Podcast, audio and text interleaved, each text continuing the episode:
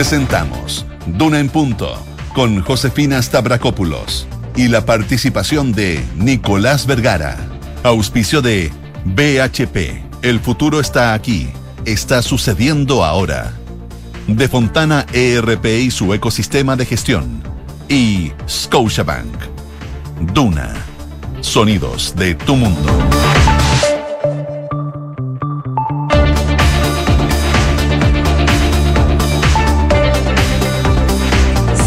Mañana en punto. Muy buenos días. ¿Cómo están ustedes? Bienvenidos a una nueva edición de Duna en punto acá al 89.7 como siempre revisando las principales informaciones este día jueves 26 de enero, ya casi viernes, en un día que va a ser caluroso. El día de hoy en Santiago se espera una máxima de 30 grados, subió, se esperaba en algún momento que fueran 29 durante esta jornada y vamos a tener cielos totalmente despejados. A esta hora hay 14,4 grados de temperatura, pero no, se vayan a entusiasmar con estos 30 grados de temperatura porque van a subir bastante durante los próximos próximos días. Mañana se espera una máxima de 33.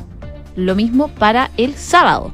Así que tómenselo como un descanso de las altas temperaturas que estamos teniendo acá en la capital para el término del mes de enero. Si nos vamos a otras zonas del país donde no se escuchan, Viña del Mar y Valparaíso, por ejemplo, en el 104.1, 12 grados a esta hora, máxima de 21, nubosidad parcial, va a ir variando a despejado, pero ya desde mañana también vuelven a subir las temperaturas, podrían llegar incluso hasta los 25 grados con cielos totalmente despejados desde la mañana, así que buenas noticias para los veraneantes que están en la costa central de nuestro país, Viña del Mar, Valparaíso, Reñaca, Concón, entre otros. Si nos vamos a Concepción, 11 grados, máxima de 21, cielos principalmente despejados. Eso sí, va a ir variando a nubosidad parcial durante la tarde. Para Concepción también se espera que mañana suban las temperaturas, incluso podrían llegar hasta los 24 grados. Y en Puerto Montt, donde nos pueden sintonizar en el 99.7 Puerto Montt y sus alrededores, por supuesto.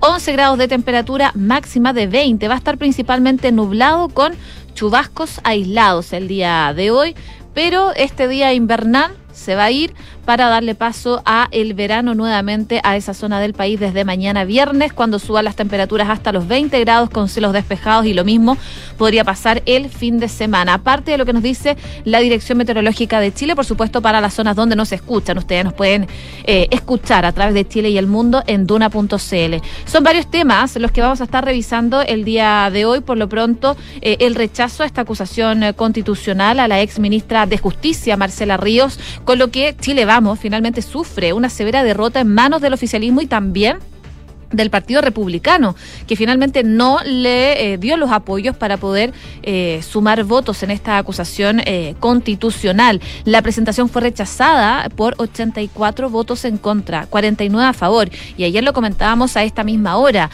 si Chile Vamos no obtenía los 50 votos necesarios, no necesarios, más bien 50 votos, si obtenía menos, eh, era una derrota total y finalmente obtuvo menos, tuvo 49 votos. Así que vamos a estar profundizando en eso, también en los coletazos que trae este audio de eh, WhatsApp que se difundió desde la Cancillería. Se están tomando acciones, lo comentábamos, renunció la jefa eh, de comunicaciones de la Canciller, pero ayer también tomaron otro tipo de medidas desde la Cancillería, mientras el presidente Gabriel Boric le dio un fuerte respaldo a la ministra Antonio Rejola para seguir en el cargo. También vamos a estar eh, revisando los 24 expertos y los 14 árbitros que van a integrar la comisión experta y el comité técnico de admisibilidad del Consejo Constitucional. Y si alcanzamos, vamos a ir a Perú porque sigue las manifestaciones. Eh, Dina Boluarte, la presidenta de ese país, está preparando un proyecto para adelantar las elecciones a 2023 y está prometiendo a la ONU investigar denuncias de violencia policial. Eso y mucho más, por supuesto, acá en Duna en Punto. Y también vamos a estar con los infiltrados en unos minutos más. Hoy estaremos con José Miguel Wilson, periodista de La Tercera, quien nos trae detalles de la frustrada acusación constitucional en contra de la ex ministra de Justicia. Y Mariana Marusic, periodista de Pulso de La Tercera, nos va a contar qué viene para la reforma previsional, esto luego de que se aprobara la idea de legislar parte de lo que traen los infiltrados el día hoy que van a estar conversando con Nicolás Vergara, que ya está en el estudio. ¿Cómo estás, Nico? Hola, ¿cómo estás? Buenos días. Muy buenos días. ¿Cómo te va? Bien, todo bien. ¿Cómo te trata la mañana? Es duro, es duro, es duro, es duro, siempre es duro, sobre todo a estas alturas del año porque esa cosa falsa de que el año 2022 terminó termina en diciembre. Termina en diciembre. Es una falsedad, es algo que... Uno se lo trata de creer para tener más ánimo. Exactamente, pero claramente el año empieza, no sé, pues, el año termina cuando te vas de vacaciones. Entonces... A nosotros nos faltan unos días. Eh, nos faltan unos días. No tanto afortunadamente, pero, pero es duro, es duro, es duro. Es duro. Oye, eh, sí, pues, eh, noticias. Vamos con los titulares. Vamos con los titulares.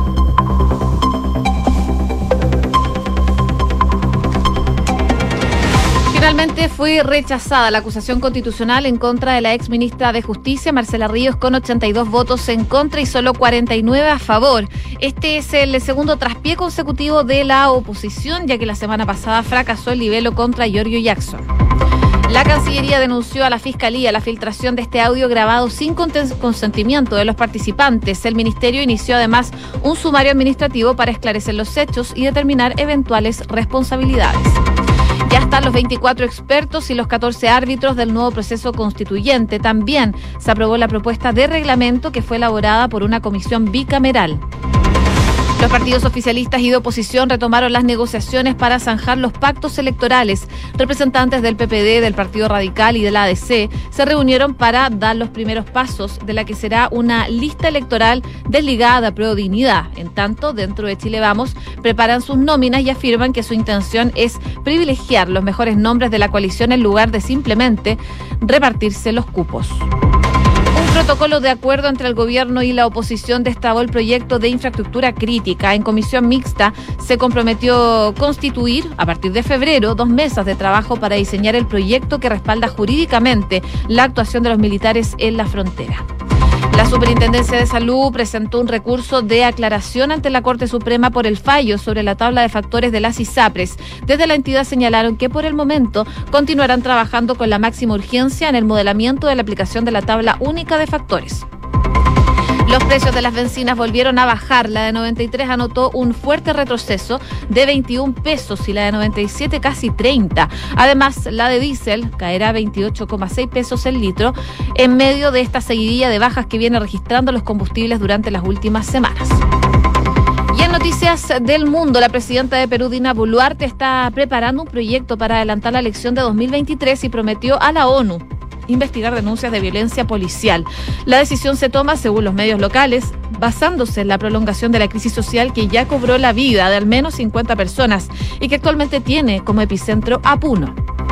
Y Ucrania permanece en alerta ante una nueva arremetida de Rusia con drones iraníes y misiles de crucero. El jefe de la administración militar aseguró que las fuerzas ucranianas lograron derribar 15 misiles rusos. Además pidió a la población que se resguarden en sus hogares. 7 de la mañana con 7 minutos. Y hablemos de acusación constitucional, porque finalmente ayer lo comentábamos, no se veían que estuvieran los votos y no estuvieron definitivamente. Y no, estuvieron, definitivamente porque se confirmó la posición del Partido Republicano. Eso es, eh, eh, eso es eh, muy fuerte en términos, ayer hubo de todo, de acusaciones de taimao hasta... Ah, ah, pero, En la previa. En la previa, en la previa, en la previa. Pero después ya yo creo que estaba bastante asumido que eso iba, que es lo que iba a ocurrir.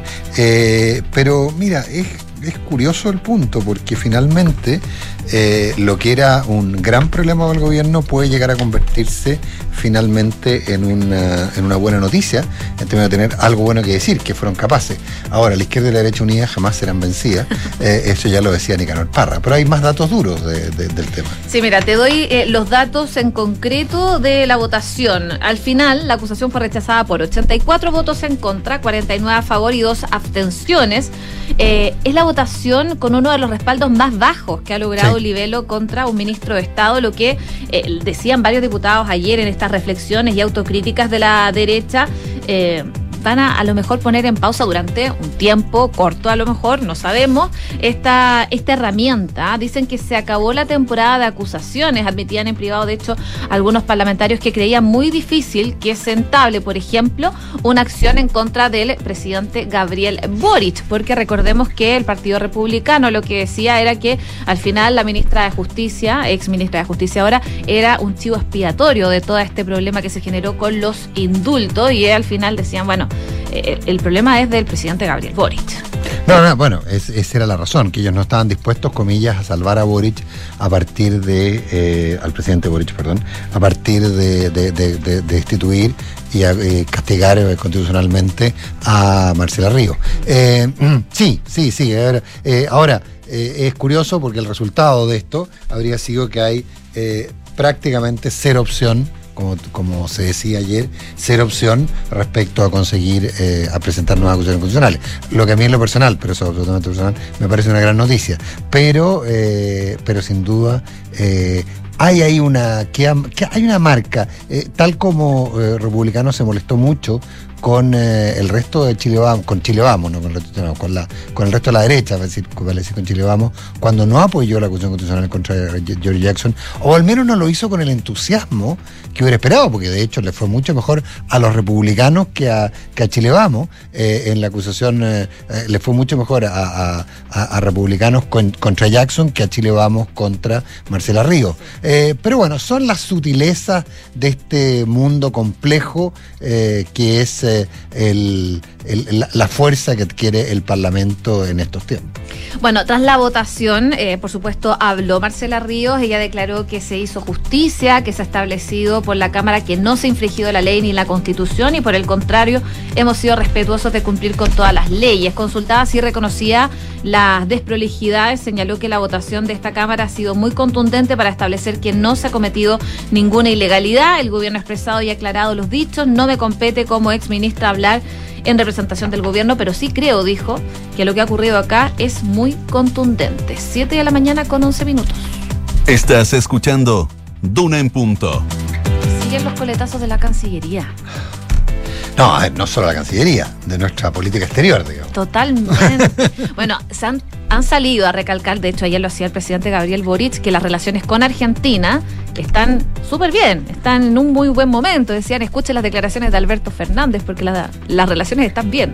Sí, sí, sí, sí, pero tú bien sabes que eh, eh, a, veces ser magnánimo en la victoria, comillas, es una muy buena forma de, de quedar con un crédito a favor, digamos. Pero bueno, pero, pero básicamente la, relación entre los gobiernos de Chile y Argentina eh, es una relación muy compleja. Eh, lo que poca gente lo que poca gente recuerda, por ejemplo, es que eh, el canciller Cafiero debe tener muy pocas ganas de defender al embajador Bielsa. Sí. Eh, ahí hay una. Hay eh, el, embajador, el, canciller Cafiero, es albertista, no, es, no es del mundo K, no es del mundo kirchnerista. Él era el jefe de gabinete, era el personaje más importante, y Cristina Fernández obligó a Alberto Fernández a desplazarlo de su cargo y, lo, y fue un premio de consuelo, comillas, la Cancillería, que ha desempeñado de manera muy, muy, muy, importante, sacándole bastante lustre al cargo y a la figuración pública que ello implica Santiago Cafiero. Pero eh, recordemos que, eh, que, en el fondo eh, la relación diplomática con Argentina es muy compleja. Pueden que estén felices los fernandistas, digamos, los albertistas, perdón, es el término que se usa porque fernandista también es Cristina Fernández. Es que también es Fernández, entonces ahí presta para confusión. claro, los cristinistas, pero a la hora de la hora hay ahí un, elemento porque el gran victorioso de todo esto, a lo mejor Bielsa, queda increpado, pasó increpador, digamos, o a, a víctima de los peores insultos. Eh, el punto de fondo es lo que tú planteabas más temprano en los titulares, es el tema de las acciones legales. Eh, recordemos que hay una suerte de obligación de denunciar por parte de los funcionarios públicos cuando se está en presencia de un delito. Por supuesto que el funcionario público no califica el delito, sino que lo que hace el funcionario público es decir, bueno, tengo la sensación de que esto puede ser un delito, tengo 24 horas para denunciarlo. Habría que ver si los plazos se, se, cumplieron. Pero eh, viene la lista judicial del tema y, probablemente no faltarán eh, también otras consideraciones. Ayer la tercera consignaba una tensa reunión entre eh, la canciller actual, la canciller Urrejola, y la subsecretaria Jimena Fuente, eh, directamente aludida y la verdad que bastante maltratada. Entiendo que entiendo por lo que decía la crónica de la tercera y otras informaciones que uno recibió, que hubo una suerte de disculpa por parte de la jefa de gabinete de, eh, por la jefa de gabinete de la, de la ministra Urrejola, hubo una, una pedida de disculpa, pero aparentemente Jimena Fuentes querría una situación más pública y más formal respecto a reconocimiento del error. Eh, y por otro lado, ayer de nuevo el presidente de la República salió a apoyar, a, eh, como tú también lo decías en los titulares, salió a apoyar tácitamente a, la canciller Urrejola. Eh, dijo que contaba con todo su respaldo. Que contaba con todo su respaldo, pero también dijo algo así como que... que, que sí, como... Sí, como que, que, se podrían venir cositas. Claro, que podría haber cambio, que en fin, que el presidente... Es que, se ha hablado mucho de la posibilidad de un cambio de gabinete. Claro, lo que pasa es que acuerde que el cambio de gabinete que se planteaba, pues, José, era un cambio en la línea de los subsecretarios. Sí. Esto abriría un spot, abriría un slot, un espacio eh, en un ministerio bien apetecido, ¿eh? un ministerio bien apetecido. Eh, un ministerio que dejaría muy contento a quienes ven, a quienes sienten que no están bien representados. Eh, pero también abriría un espacio brutal si se les concediera a alguien del socialismo democrático, eh, abriría una brecha hacia la izquierda muy importante. Recordemos que, recordemos, ayer lo planteaba en una columna eh, Cristian Valenzuela, recordemos que, Fernando, que, la canciller Rejola era vista en un principio en el, gabinete original, recordemos que el gabinete original hay ya varias, varias deserciones, era vista como una, por, primero que nada por su cercanía con el mundo socialista más que con otra cosa, eh, y por, ser un poco mayor que el resto, etcétera, por su experiencia en organismos internacionales, era vista como un gran nombramiento, como un, aplomo, como, de, la, de, las, de las personas eh, con experiencia ¿ah? del, gabinete. Eh, y finalmente hoy día está más controvertida que, que, muchos, digamos. Casi, yo, yo, yo creo, no sé si tú estarás de acuerdo, creo mirar que por aquí tenemos una cuestionamientos casi del rango de los que sufría la ministra Iscasiches. Sí, sí. En términos de inexperiencia, de chapuza. Ah, eh, que han tenido varios traspiés también en la Cancillería durante el último tiempo y eso se ha criticado mucho. Pero muchos de ellos no forzados. Por ejemplo, la situación con Israel la provocó el presidente. Sí, sí. Ah, eh, eh, entonces. Pero que finalmente la tiene que tratar de solucionar la Cancillería. Claro, y, y todo, no, y olvídate todo el tema de los, de los tratados de libre comercio. También. Entonces, y ahora se meten con los límites. Mira, es la verdad que, no, se ve. Ahora, en, política las cosas cambian muy rápido y uno no puede suponer nada, pero, pero probablemente hoy día eh, se agregó un slot disponible en, el, en, la construcción de esta nueva, nueva etapa del gobierno con aparentemente un nuevo gabinete, al menos en lo que se refiere al subsecretario. Bueno, presentación de denuncia entonces al Ministerio Público, en lo que se viene, en lo que ya ingresaron y también solicitaron una apertura de sumario tras esta filtración de este audio en donde estaba, entre otras personas, se mencionaba a la, a la subsecretaria Jimena Fuentes, que ella de hecho va a tener que abrir este sumario al interior. Sí, de la Cancillería. Recordemos que los secretarios son los jefes administrativos. Claro, ella va a tener que hacer toda esta investigación y estas acciones también fueron llevadas a cabo eh, durante la jornada de ayer y tiene como finalidad, por supuesto, esclarecer lo que sucedió y determinar eventuales responsabilidades, a pesar de que ya, por ejemplo, eh, salió del cargo la, la persona que estaba a cargo de las comunicaciones de la Cancillería. Así que vamos a ver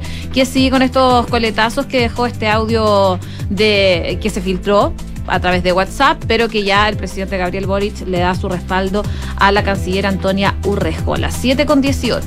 Estás en Duna en Punto.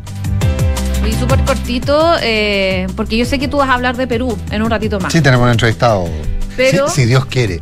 claro, ojalá, porque tenemos harta diferencia horaria. Sí, son dos horas de diferencia horaria. Ojalá que, que estén despiertos. Pero bueno, la Cancillería de Perú, no sé si lo viste, transmitió su malestar al gobierno de Chile eh, con las declaraciones que dio el presidente Gabriel Boric precisamente en la CELAC, en Argentina contra eh, bueno la situación que se ha visto durante el último tiempo. Él hablaba de violaciones a los derechos humanos, las más de 50 muertes que se han generado en Puno. Yo no sé, yo no sé si estará por ahí, si, si Ramón tendrá por ahí eh, la cuña, una cuña que ayer el, que ayer mostró Matías del Río en, en, en Luna en Punto, eh, había una cuña con la, la Sí, no, no, no, en la noche una cuña. Ah, no, en el no, no, una cuña de la, de la declaración que hizo la canciller en el marco de la CELAC. Pero bueno, no parece que no, no, sé si la. Sé si estará cargada no sé si estará, elimina la Sí, no sé si, no sé si estará cargada ah, eh, eh, esta, esta cuña que ayer en Duna en Punto dio Matías del Río, de la canciller, que era de una claridad, una dureza,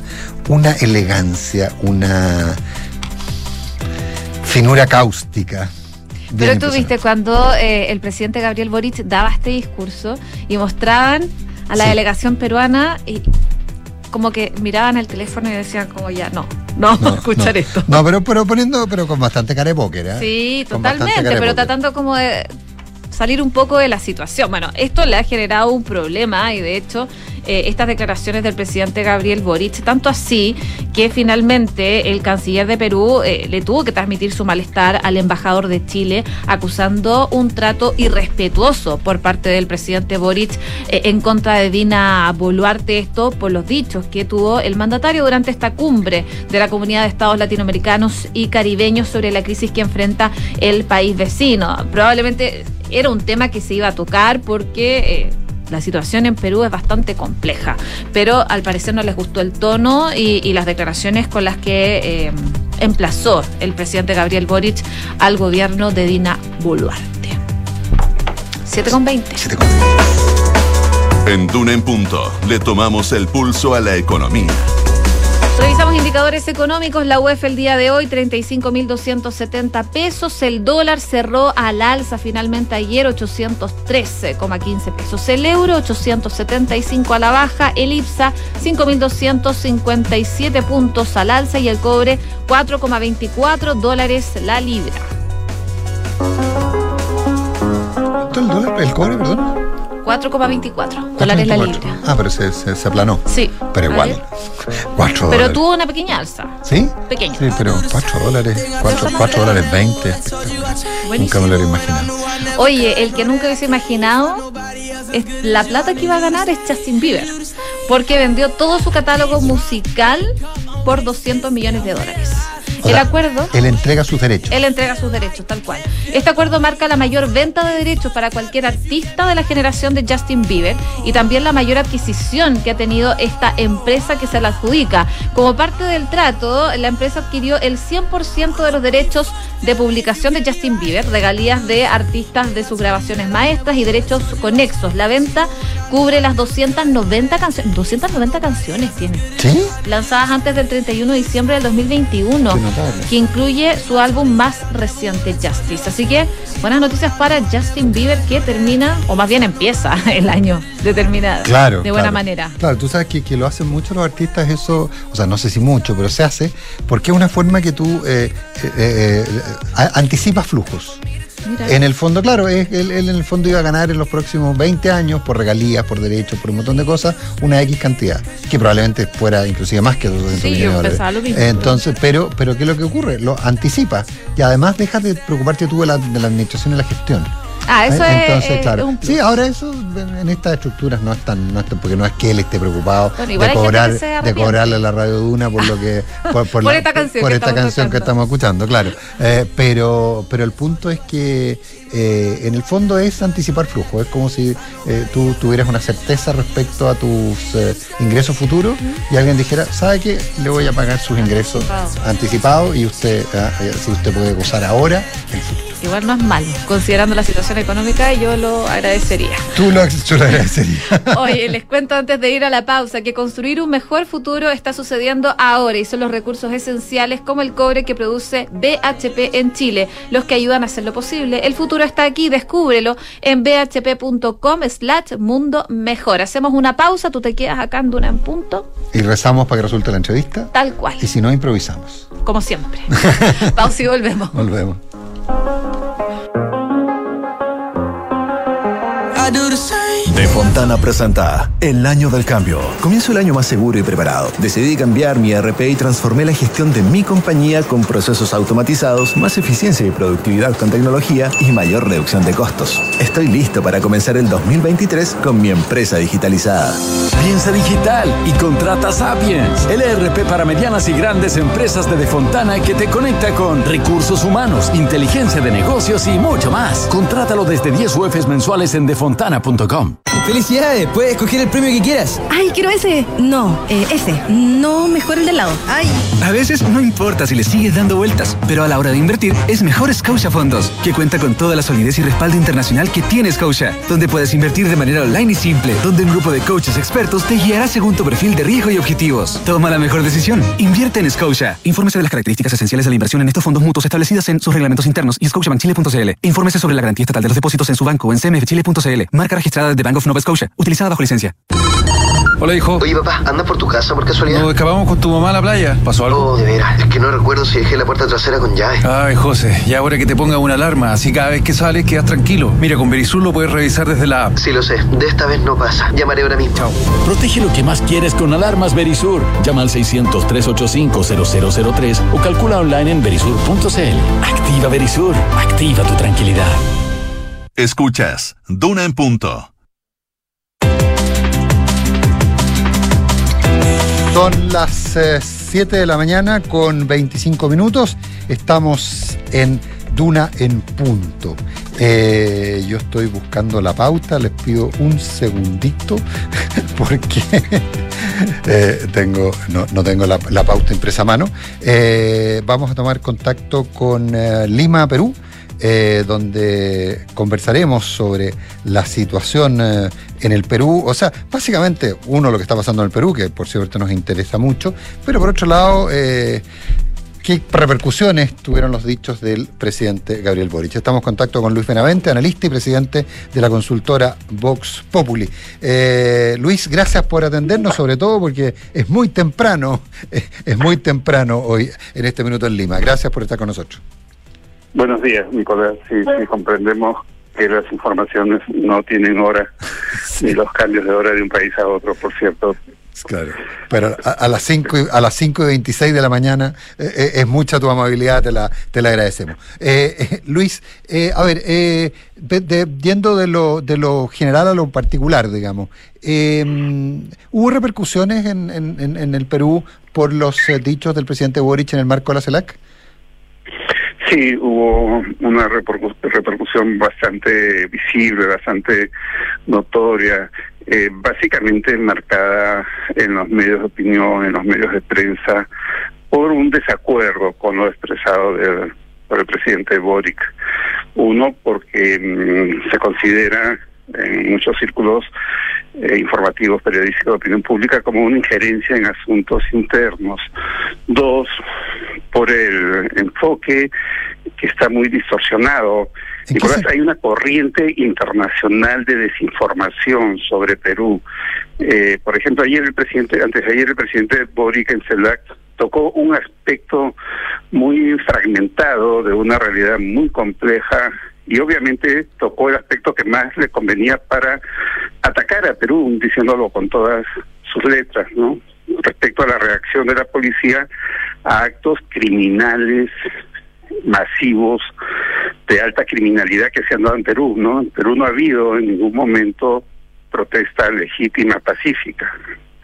Y esos actos se desencadenaron porque el expresidente Castillo cometió un delito contra la democracia el 7 de diciembre. Por eso está en la cárcel y por eso fue vacado por el Congreso por la vía constitucional. La sucesión presidida por la señora Dina Boluarte es totalmente constitucional, de tal manera que intervenciones de López Obrador o de Boric o de Petro o de Arce en cuatro países no responden a una realidad. Ahora, los actos concretos de supuestas violaciones de derechos humanos, que es aquello a lo que se refirió Sí, claro. Boric antes de ayer y el tema específico del cual estamos hablando, es respuesta a actos criminales. Ayer mismo un niño de un año y nueve meses murió porque era trasladado en una ambulancia de Puerto Maldonado, en la región Madre de Dios, a la ciudad del Cusco para una atención por una infección. Pero la pista bloqueada impidió que la ambulancia llegue a su destino y el niño muera. Ya van cuatro menores de edad que están muriendo por estos actos, que realmente son actos criminales, van contra el derecho al libre tránsito de las personas.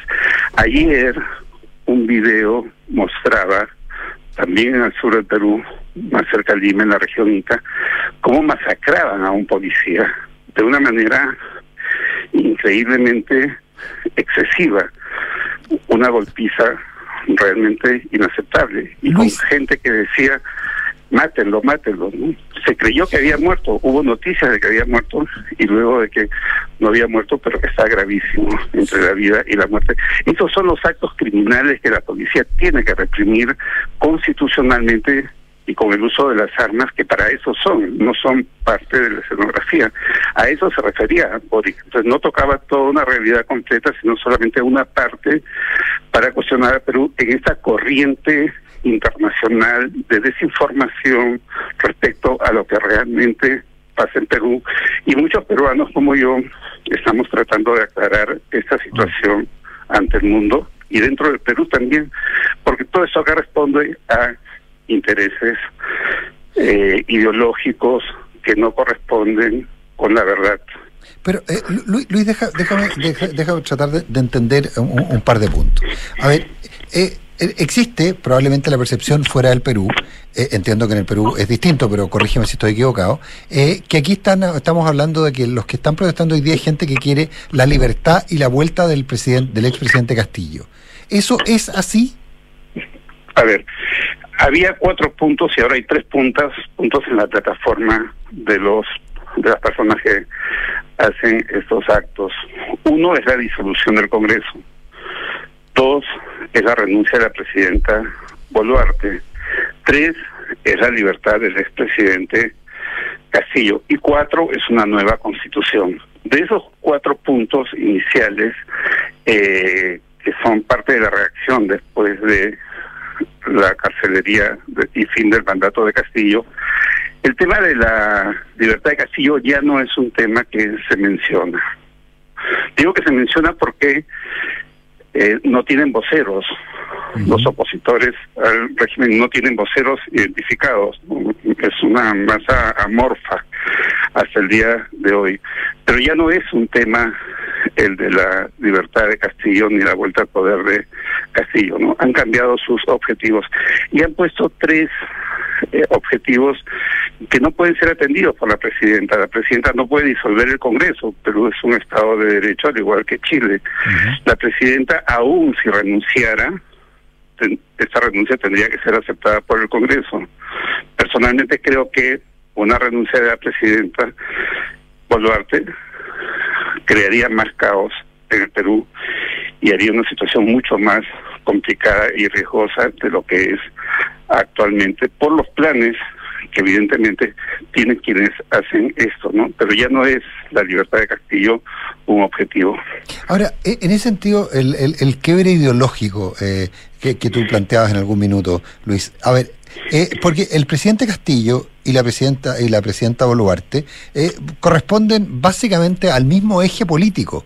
Eh, ¿qué lo que, ¿Por qué entonces que sus pares eh, de, de, de, de, de otros países, fundamentalmente México, eh, Colombia, eh, hoy día ven con malos ojos a Dina Boluarte si finalmente estamos hablando de alguien que formaba parte del mismo conglomerado y que suscribe ideas parecidas? A ver, habría que ver caso por caso y analizar con más detalle. Aparentemente es muy lógico lo que dices, Nicolás. Primero, que no representan tan exactamente el mismo bloque ideológico. Eh, Boluarte y Castillo formaron parte de una plancha presidencial de candidatos como invitados de Perú Libre. Claro. El presidente del partido, Vladimir Cerrón, no podía Tenía inhabilidades por, por su historial, digamos, judicial. Tenía una sentencia vigente en ese momento. Incluso la inscripción de la plancha fue irregular, lo cual compromete al presidente del, Jurado Nacional de Elecciones, porque Vladimir Cerrón fue inscrito como vicepresidente Claro. en la plancha como segundo vicepresidente y luego quedó inhabilitado. Entonces inscribieron una plancha incompleta. Desde el inicio es ilegal la participación de Perú Libre y de esta plancha en, eh, en la justa electoral del año 2021. Entonces, y ambos son invitados, nada más, que eran para llenar la fórmula, no tenían ninguna expectativa. A lo mucho pretendían pasar la valla electoral y lograr una pequeña representación en el Congreso. Una serie de vacíos que, como en Perú, se presentaron y llevaron a Castillo al poder. Respecto al respaldo de estos pares mexicanos, analicemos caso eh, Bueno, fuera de Perú, analicemos caso por caso. Mire, Nicolás, López Obrador acaba de decir que va a pensar pedir al gobierno de Estados Unidos que lleven al Chapo Guzmán, a tremendo criminal como el Chapo Guzmán, a una cárcel mexicana. Está muy preocupado López Obrador por el aislamiento y el daño psicológico del Chapo. Lo digo con un tono irónico, expresamente, ¿no? Y por las condiciones de la carcelería y los derechos humanos. Una cárcel mexicana de donde ya dos veces escapó el Chapo Guzmán. O sea, está pensando llevar a México al Chapo para que vuelva a escapar de una cárcel donde seguramente él le podría facilitar la salida o alfombra roja. Esto además confirma para mí fehacientemente la vinculación de López Obrador con el cártel de Sinaloa, que sin lugar a dudas se sabe le financió la campaña. En un país que muchos tildan de narcoestado. Ese es López Obrador, ese es el presidente que respalda a Castillo, ¿de acuerdo? Entonces, primero veamos quién es quién. Igual podemos analizar con Boric, con eh, Bolivia y con Argentina, caso por caso, para ver dónde está el respaldo, si es ideológico o es, en este caso, delincuencial. Pero acá hay un tema de narcotráfico, porque López Obrador dio asilo a Evo Morales, que había cometido un delito de fraude y que había renunciado y que está vinculado al narcotráfico. El 95% de la producción de, de, los cocaleros, de la hoja de coca, es para el narcotráfico. Apoyar a los cocaleros es apoyar el narcotráfico. Igualmente Castillo, vinculado a los cocaleros totalmente. Entonces yo creo que esa afinidad, López Obrador, Castillo, Morales, está vinculada directamente al narcotráfico y creo que aquí, en las palabras que acabo de decir, hay una argumentación sólida. Bueno, entonces yo diría que en conclusión respecto a López Obrador es un apoyo delincuencial a Castillo, no es otra cosa. Podríamos analizar caso por caso y llegaríamos a irregularidades en este apoyo, no a afinidades ideológicas, ni mucho menos principistas. Mm. Ahora, eh, hay que recordar, eso sí, eh, para ir concluyendo Luis, hay, que recordar, eso sí que eh, en el, Chile en, su minuto rechazó el, intento de, autogolpe de, del presidente Castillo, pero pero básicamente el tema de la represión es lo que a lo que a lo que hacía mención el presidente Boric. A ver, en ese sentido, y, en ese sentido, Luis, hoy día el ¿Qué, qué, qué salida se ve a, eh, a, la, a la situación de desórdenes públicos. ¿Hay alguna probabilidad de que, de, que esto se resuelva o hay que pensar fundamentalmente en esta lógica que las cosas vayan de a poco decantando, comillas, y por desgaste terminen las protestas? Es muy difícil, a diferencia de Chile, cuando tuvo situaciones de violencia, hubo una fórmula de negociación porque todo podía condensarse en aceptar una nueva constitución y a cambio cesar con la violencia y dejar que el régimen continúe. Entonces la fórmula era clara. Por un lado, había una fórmula de negociación y por otro lado, había con quién negociar. No eran rostros ocultos. ¿De acuerdo? En Perú no pasa eso.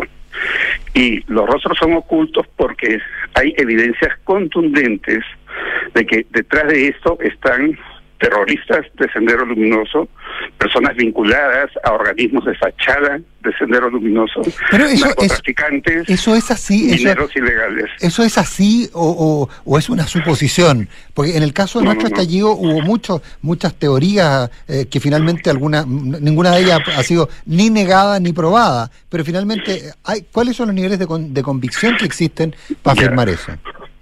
Pongo un ejemplo, podría poner muchos, pero yo sé que el tiempo es corto.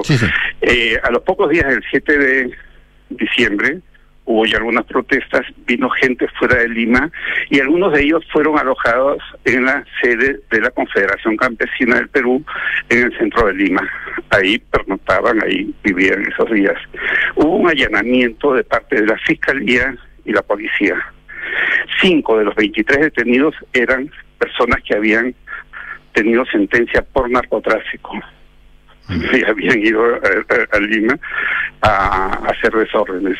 Eso es casi flagrancia, eso es una evidencia contundente.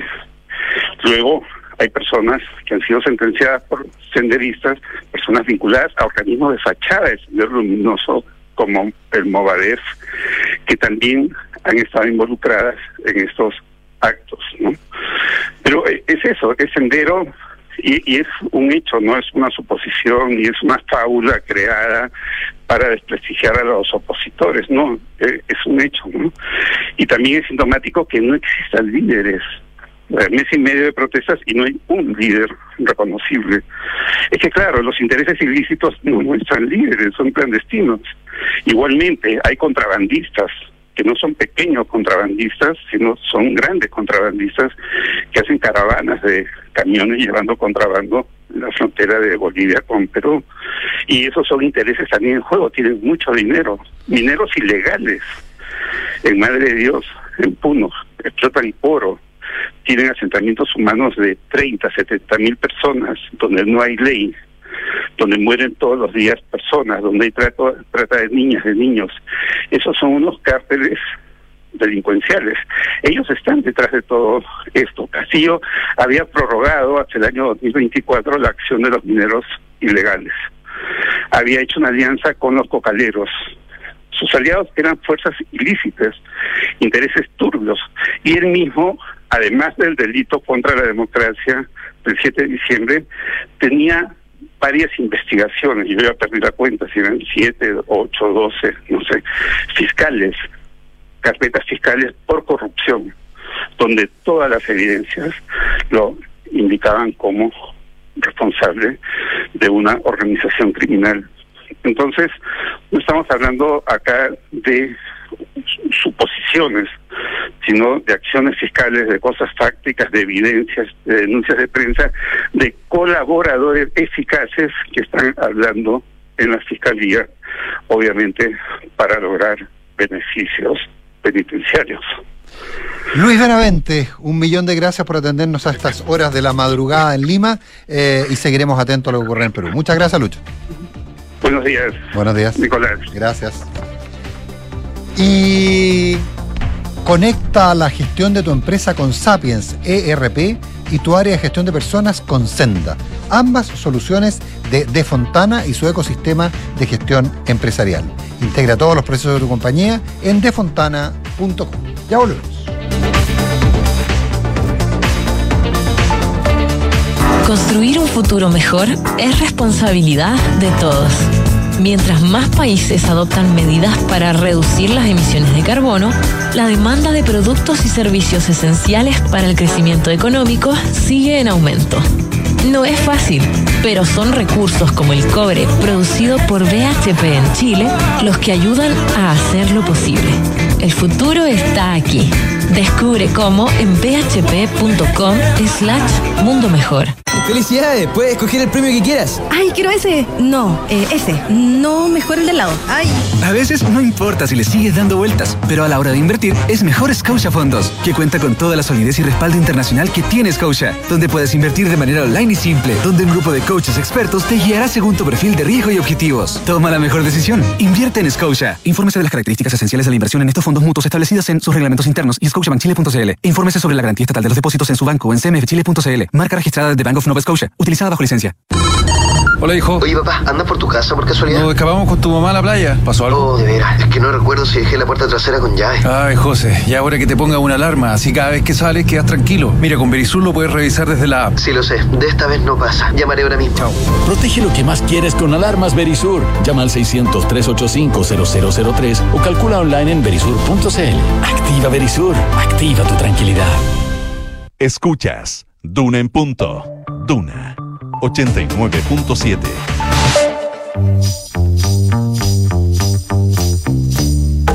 Son los infiltrados en Duna en punto. Mariana Marusic, ¿cómo estás? Muy bien, muchas gracias. Se acerca el viernes. Tú también formas parte de, tú también formas parte de, quienes- de aquellos que me de- que me calumnian. No, pero ¿cómo se te ocurre, Nicolás? Jamás. José Miguel Wilson, ¿cómo estás? Hola, buenos días Nicolás, buenos días Mariana, ¿cómo están? Bien, gracias. Bien, ¿Estás- buen día. ¿Estás en Valparaíso tú todavía, José Miguel? Sí, en Valparaíso, porque eh, hoy día continúa el trabajo acá y hoy día aparentemente se acaba todo y se van todos de vacaciones. La, parece que el cansancio pesó. Ah, sí, ah, Parece sí, eso, eso me decían que, que, que- que se venía una estampida.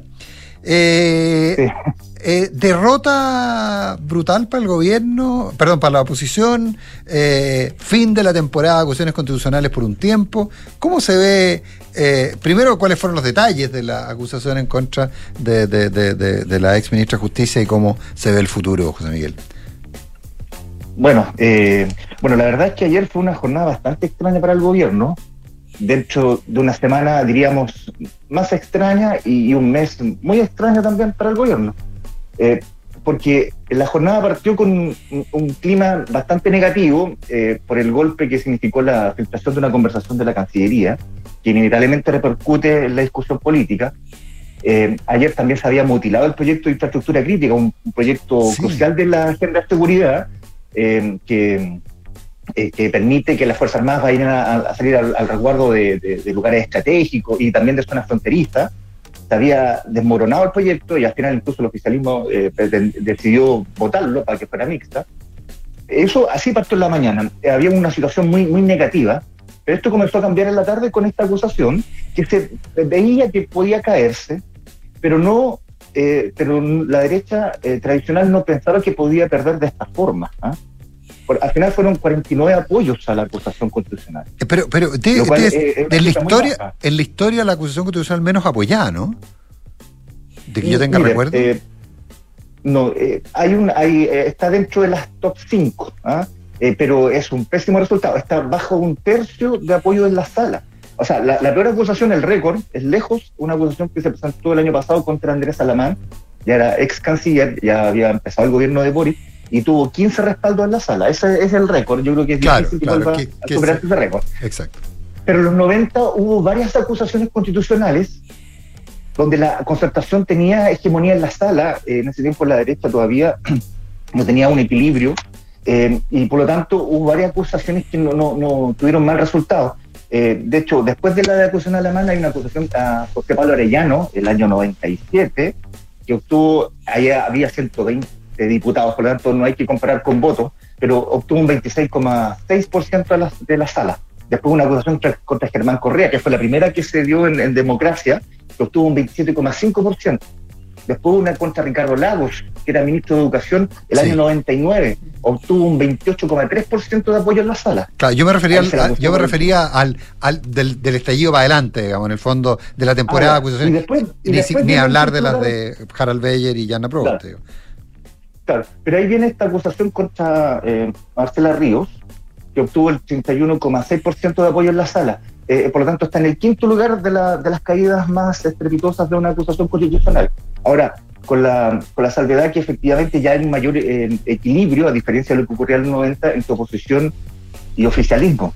Por lo tanto, eh, es una acusación que genera un- una situación muy complicada en la, en la derecha, Nicolás. Y, y y- sí, y qué alcance, porque, porque finalmente eh, los republicanos fueron como tabla, votaron todos en contra. Eh, claro, obviamente esto produce, como tú bien decías al principio, un trauma eh, y varios comentaban, eh, desde republicanos hasta Evópoli, eh, parlamentarios en privado, comentaban que esto ya definitivamente acabó con la temporada de acusaciones.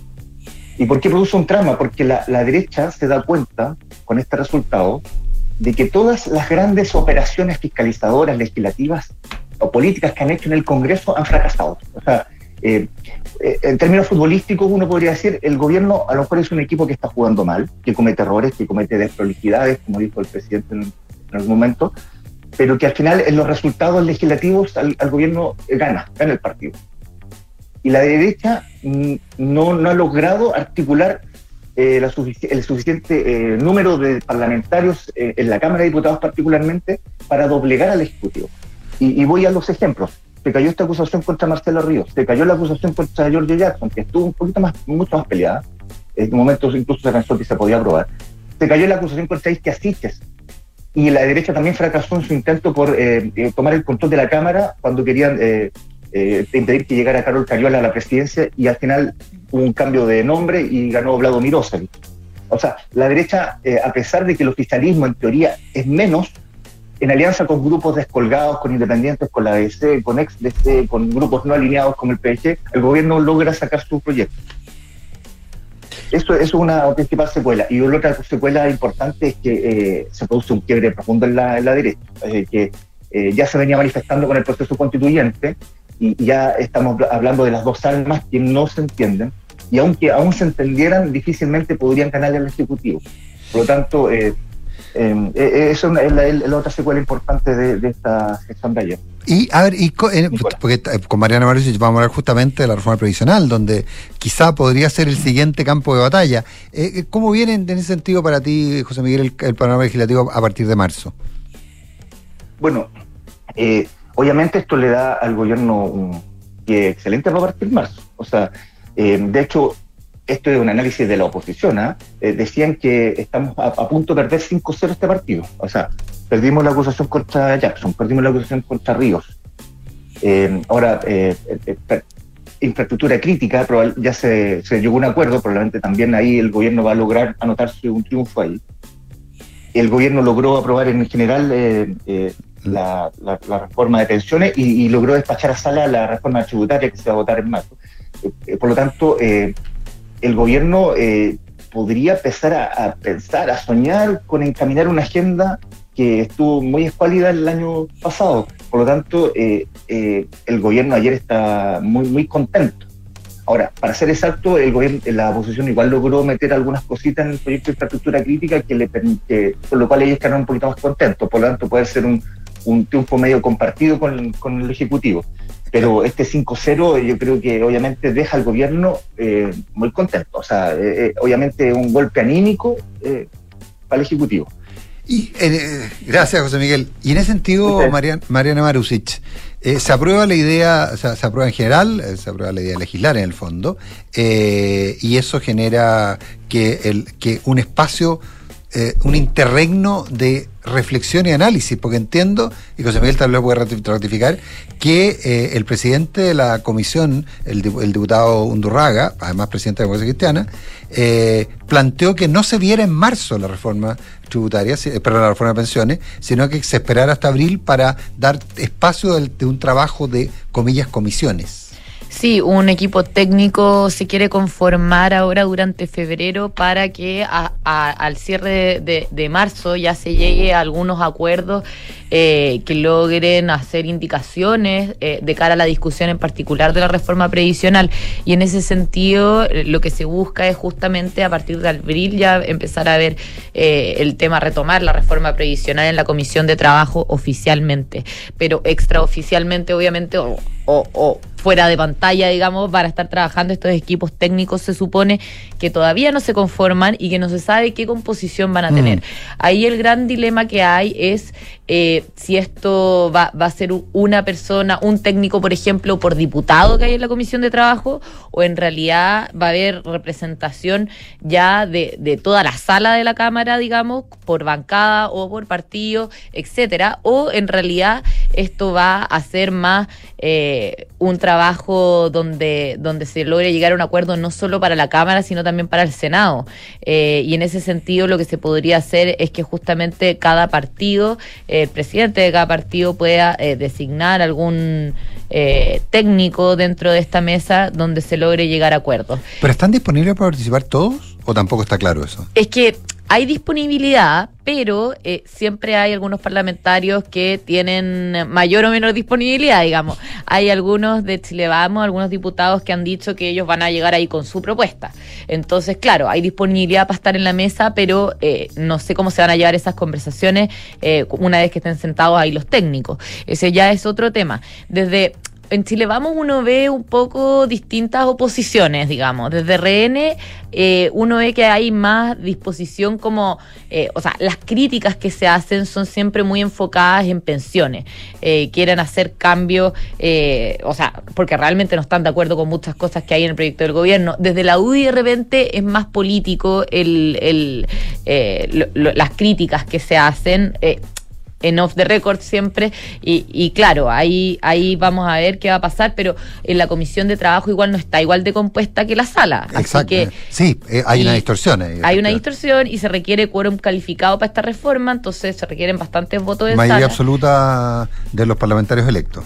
Electo. Y ahí va, va, va a ser también, va, el, gobierno va a necesitar bastante muñeca política. Hasta ahora no se han sentado a negociar. La mesa técnica, de hecho, ni siquiera el gobierno tiene un modelo para poder ver de qué manera se va, se va a hacer esto. Y de hecho es el presidente de la Comisión de Trabajo, eh, principalmente el que dijo que se iba a hacer cargo de diseñar esta mesa técnica. Eh, de aquí a dos semanas más ya debería estar esto diseñado y acordado. Pero, una, pero de- me- por lo que yo entendí, lo que escuché ayer, la verdad que corrígeme si estoy equivocado, porque fue básicamente cosa que escuché, tenía la impresión que la sensación es buscar más bien una mesa eh, de los partidos, una mesa parlamentaria, en que no necesariamente estuviera, por ejemplo, representado el gobierno. Eh, es que si tenéis una mesa del oficialismo, obviamente ahí No, acuerdo, también no, va a estar pero- representado el pero, gobierno. pero organismos técnicos de gobierno, eso tú tienes toda la razón, pero organismos técnicos de gobierno, o sea, participando el Ministerio del Trabajo o el Ministerio de Hacienda directamente. Eso parece que no, no, no fue no no es parte del necesariamente, no necesariamente, pero el diseño todavía no está zanjado, entonces cualquier cosa puede pasar, básicamente. Pero lo que se quiere evitar es lo que ocurrió con la reforma previsional anterior, donde se aprobó en la Cámara con acuerdo de la ADC y de varios partidos, y cuando llegó al Senado eh, no había acuerdo Bueno, con ese, nadie. Ese digamos. proyecto todavía está ahí dormido, o sea, eventualmente alguien hasta podría eventualmente llegar a intentar reactivarlo. digamos. Sí, yo creo que va a seguir dormido no. bastante tiempo. No, sí. necesita patrocinio ejecutivo. Sí, no tiene, no tiene el patrocinio. Pero, pero claro, y, y eso es lo que se viene ahora para la reforma previsional. En marzo hay cambio también del presidente de la Comisión de Trabajo. Hasta ahora, Alberto Undurraga, que era el presidente, es quien ha, ha tratado de acercar el- posiciones entre el gobierno y Chile Vamos, eh, que hasta ahora no se ha logrado, digamos. Pero él es el que ha facilitado el diálogo. Para, la, para, para el próximo año, hasta ahora al menos, eh, el cupo sería PS en la Comisión de Trabajo para la presidencia y ahí eh, sonaba Juan Santana para presidir la comisión, el diputado Juan Santana, pero de todas maneras cualquier cosa puede pasar también de aquí a, a marzo y obviamente va a tener también un rol clave quien presida esa comisión para ver de qué manera se lleva adelante todo. La composición de la comisión en términos de los, de los partidos no cambia, ¿no? No por ahora, no. Porque no están en la comisión, eh, no están en la comisión ni republicanos ni el PDG. E- efectivamente, no están ni republicanos ni el PDG y por eso mismo también en esta mesa deberían tal vez incorporarse pensando en que este proyecto va a llegar a la sala, digamos. No, no, el gobierno, la comisión tiene los votos para aprobar casi todo, eh, pero necesita que el proyecto llegue con acuerdo a la sala para poder sacarlo eh, adelante. Y, y en ese sentido, José Miguel, no sé si, si estás todavía, pero. Sí, sí, sí, sí, claro. Porque ahí, ahí se produce un, efecto raro, porque probablemente tampoco haya gran acuerdo entre republicanos y Chile Vamos, en términos que creo que la idea de republicano es prácticamente no hacer nada, digamos. O sea, es oponerse completamente versus quienes desde Chile Vamos plantean buscar acuerdos, digamos. Ahí podría producirse de nuevo un quiebre que terminara favoreciendo al gobierno eventualmente. Sí, porque obviamente Chile Vamos, eh, después de todo lo que ha pasado este mes, yo creo que Chile Vamos eh, entra en una, una reflexión profunda de que qué sirve una estrategia opositora dura eh, eh, en términos de resultados políticos y a lo mejor es conveniente empezar a, a establecer un diálogo mucho más fluido con el gobierno, que ya existe en el Senado, ya existe, el, el Senado, el senador Coloma asume en marzo y ha sido un gran, eh, y aparentemente pretende ser un gran colaborador del Ejecutivo que es una estrategia también que asume la UDI, por ejemplo, el año 2003 con Pablo Longueira y Ricardo Lago. Eh, por lo tanto, no, no, es, no, no es algo inusual. Eh, por lo tanto, yo veo un, un clima distinto en Chile Vamos a partir del episodio de ayer. Y efectivamente, ya, Chile- eh, además que el gobierno tiene la posibilidad de pasar máquina eh, en, en reforma tributaria, en, en reforma previsional, en la sala de la Cámara. Por lo tanto, eh, Chile Vamos también tiene que evaluar, si me pongo en el lado opositor, eh, No, en, la previsional es un poco más complicado porque es quórum calificado. En, en tributaria, efectivamente, bastaba con poner de sí, acuerdo pero- lo suyo. pero, pero, pero no, no, no es el quórum de, de una reforma constitucional donde ahí sí le vamos, sí tiene la posibilidad de, de vetar. Exacto. Aquí, obviamente, aquí eh, el, el oficialismo creciendo con la DC, con grupos eh, eh, descolgados, puede llegar al quórum calificado que son los 78 en la, en la, en la, en la- sala. Eh, pero, eh, pero, no- pero la derecha puede ahí quedar excluida. ¿ah? Esa es la diferencia. Eh, el, ¿Qué es lo que pasó, por ejemplo, en infraestructura crítica? Ahí sí la derecha tuvo una capacidad de veto, los diputados. Porque reforma Eh, constitucional. y ojo, y ojo, un dato importante, uno puede hablar que hay dos almas de la derecha, pero en la práctica yo he notado que ya hay tres almas en la derecha, porque eh, una cosa son los diputados republicanos, otra cosa son los diputados de Chile Vamos, y otra cosa son los senadores de Chile Vamos, que están actuando con, con un, con un espíritu completamente distinto. ¿ah? Entonces, eh, hay que ver cómo se mueve este mundo y creo que los diputados van a empezar a jugar más en línea con sus senadores. Bien, pues, María Marusich, entonces, la, come- la comedia, al, al menos durante abril no tendríamos, eh, perdón, durante, hasta abril no tendríamos discusión sobre este tema. No, solo la mesa técnica de trabajo que se debería conformar ahora en febrero. Mariano Marusich, José Miguel Wilson, un millón de gracias por haber estado con nosotros, como siempre, en Los Infiltrados. Eh, sigan en nuestra sintonía, ya viene Noticias en Duna con la José Taracópulos, y luego eh, hay un programa bien antiguo,